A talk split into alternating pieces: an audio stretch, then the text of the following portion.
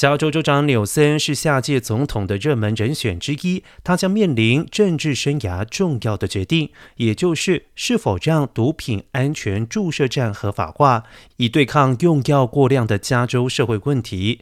加州议会八月十号通过一项新提案。允许政府在旧金山、奥克兰还有洛杉矶设立公共的毒品安全注射站。